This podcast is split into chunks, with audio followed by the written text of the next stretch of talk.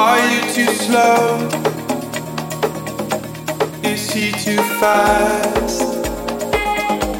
And do you know how long you last?